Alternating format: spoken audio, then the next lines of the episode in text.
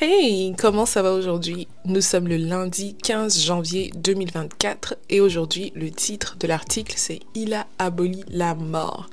Avant ça, déjà je tiens à te remercier. Merci, ça fait déjà trois semaines qu'on a commencé ce podcast de méditation quotidienne ensemble. Alors merci beaucoup de me rejoindre, merci beaucoup de m'écouter. Ça me fait super plaisir de pouvoir partager cette parole à laquelle j'ai accès avec quelqu'un d'autre. Alors merci beaucoup, même si c'est juste une personne qui m'écoute, même si c'est juste euh, que vous soyez euh, nombreux ou juste une seule personne, ça me fait du bien de pouvoir partager cette belle parole avec avec quelqu'un d'autre et je sais que c'est une parole qui m'édifie et je sais qu'elle t'édifie aussi. Alors merci. Alors on va d'abord faire la prière d'ouverture pour préparer nos esprits à bien recevoir, digérer ce beau message, à bien le mâcher. Ok? Alors ferme les yeux et on s'en prie. Père Céleste, nous te rendons grâce. Merci pour cette nouvelle opportunité de se réunir encore en ton nom pour pouvoir méditer sur ta parole. Merci pour cette parole d'ailleurs qui est une lampe à nos pieds et une lumière sur nos sentiers. Merci Seigneur pour cette parole qui nous guide. Elle illumine donc notre sentier et grâce à elle, nous brillons de plus en plus. Merci pour cette méditation quotidienne que nous faisons qui nous permet de grandir mieux, qui nous permet d'être lumineux par le Saint-Esprit. Parce que plus nous en connaissons sur ta parole, plus le Saint-Esprit vivifie nos corps. Et grâce à ça, nous sommes lumineux par le Saint-Esprit. Merci Seigneur pour cette belle semaine. Merci pour toutes les bénédictions que tu as placées sur nos chemins. Nous déclarons que cette parole-ci, nous la pratiquons. Nous déclarons que comme nous l'entendons, nous produisons des fruits. Nous ne fermons pas les yeux devant la vérité. Parce que ta parole est la vérité. Et grâce à cette parole-là, nous savons exactement quoi faire. Nous savons exactement où nous allons. Merci Seigneur pour toutes tes bénédictions, pour ton amour, pour ta patience, pour ta gentillesse pour ta grâce. Au nom puissant de Jésus-Christ, nous avons prié. Amen. Amen. Alors, comme je le disais tout à l'heure, le titre de la Rhapsodie des réalités aujourd'hui, c'est Il a aboli la mort. Le verset d'ouverture est tiré du livre de 2 Timothée, le chapitre 1, le verset 10, qui nous dit et qui a été manifesté maintenant par l'apparition de notre Sauveur Jésus-Christ, qui a détruit la mort et a mis en évidence la vie et l'immortalité par l'Évangile. Alléluia. Il a mis en évidence la vie et l'immortalité par l'évangile et il a détruit la mort. Can you hear that? Can you hear? Ah, ça c'est un message. Alors le pasteur Christ dit, quand je suis tombé sur ce verset il y a des années, pendant une seconde, j'ai cru que je ne l'avais pas vu. Paul a-t-il vraiment dit que Jésus-Christ a aboli la mort? Je me suis posé la question. J'ai étudié le verset en profondeur en regardant dans l'original grec et en disséquant chaque mot utilisé. J'ai découvert après mon étude que le verset signifiait exactement ce qu'il disait. Jésus-Christ a aboli la mort. Certaines personnes essaient de raisonner et disent que Paul faisait référence à la mort spirituelle. Mille fois non. Remarquez dans ce verset d'ouverture que Jésus n'a pas seulement aboli la mort, il a mis en lumière la vie et l'immortalité. Si c'était la mort spirituelle, qu'en est-il de l'immortalité? La Bible aurait-elle pu signifier l'immortalité spirituelle? Cette expression n'a aucun sens. En fait, c'est une contradiction.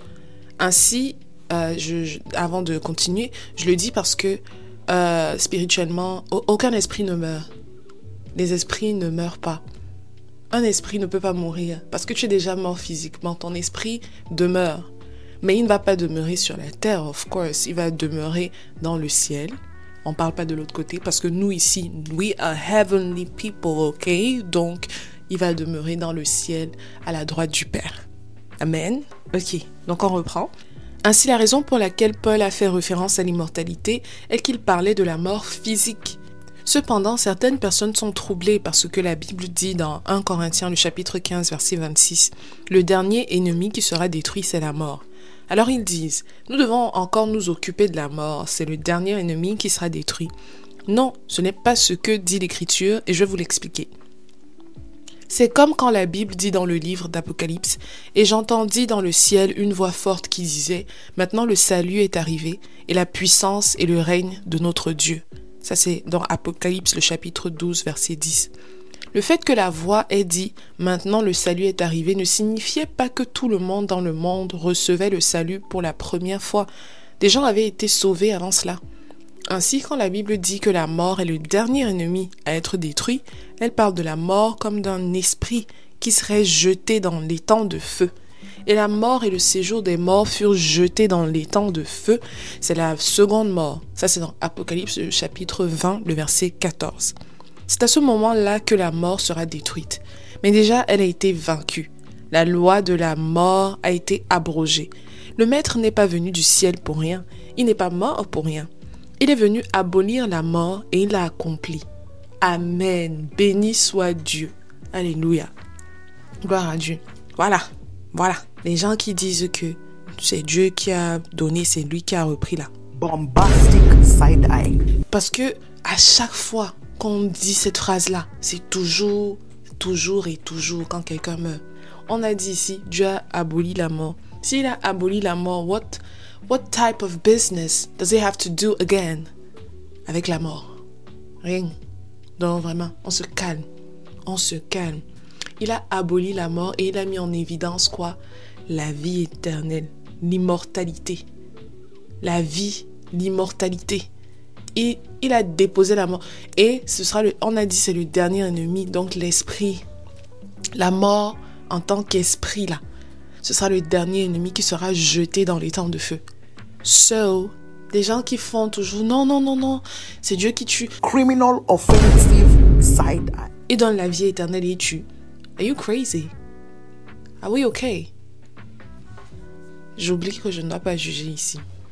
Afin de pouvoir profiter donc de ce geste qu'il a fait, il a aboli la mort.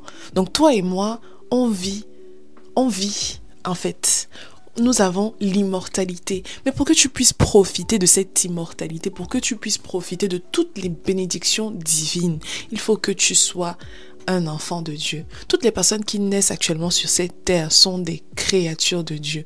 Mais pour être un enfant de Dieu, il faut que tu fasses une simple prière. Parce que comme ça le dit dans le livre de Romains, le chapitre 10, le verset 9, si tu confesses de ta bouche la Seigneurie de Jésus et si tu crois dans ton cœur que Dieu l'a ressuscité des morts, tu seras sauvé. Ok? Donc, pour être sauvé, c'est juste une, c'est juste deux choses que qu'il faut que tu fasses pour être sauvé et pour parvenir à la justification de tes péchés. Il faut que tu confesses de ta bouche que Jésus est ton Seigneur et Sauveur et que tu crois dans ton cœur en la résurrection, en sa résurrection. Ok Donc si tu veux bien le faire, je t'invite à fermer les yeux maintenant parce que sans ça, tu ne pourras pas profiter de l'immortalité. Tu ne pourras pas profiter de la domination sur les ténèbres. Tu ne pourras pas profiter de tant, de bien d'autres choses. Et d'ailleurs, si tu ne sais pas de quoi je parle, je t'invite à aller écouter les épisodes précédents. Donc, mais si tu veux être un enfant de Dieu aujourd'hui, on peut le faire. On peut faire cette petite prière ensemble. Et il faut que tu donc répètes après moi. Parce qu'on a dit qu'il faut que tu confesses de ta bouche et non dans ton cœur. Et il faut aussi que tu crois fortement en ce que on va dire ici. Ok? Alors ferme les yeux et répète après moi. Ô Seigneur Dieu, je crois de tout mon cœur en Jésus-Christ, Fils du Dieu vivant. Je crois qu'il est mort pour moi. Et Dieu l'a ressuscité des morts. Je crois qu'il est vivant aujourd'hui je confesse de ma bouche que Jésus-Christ est le Seigneur de ma vie à partir d'aujourd'hui. Par lui et en son nom, j'ai la vie éternelle. Je suis né de nouveau. Merci Seigneur d'avoir sauvé mon âme. Je suis désormais un enfant de Dieu.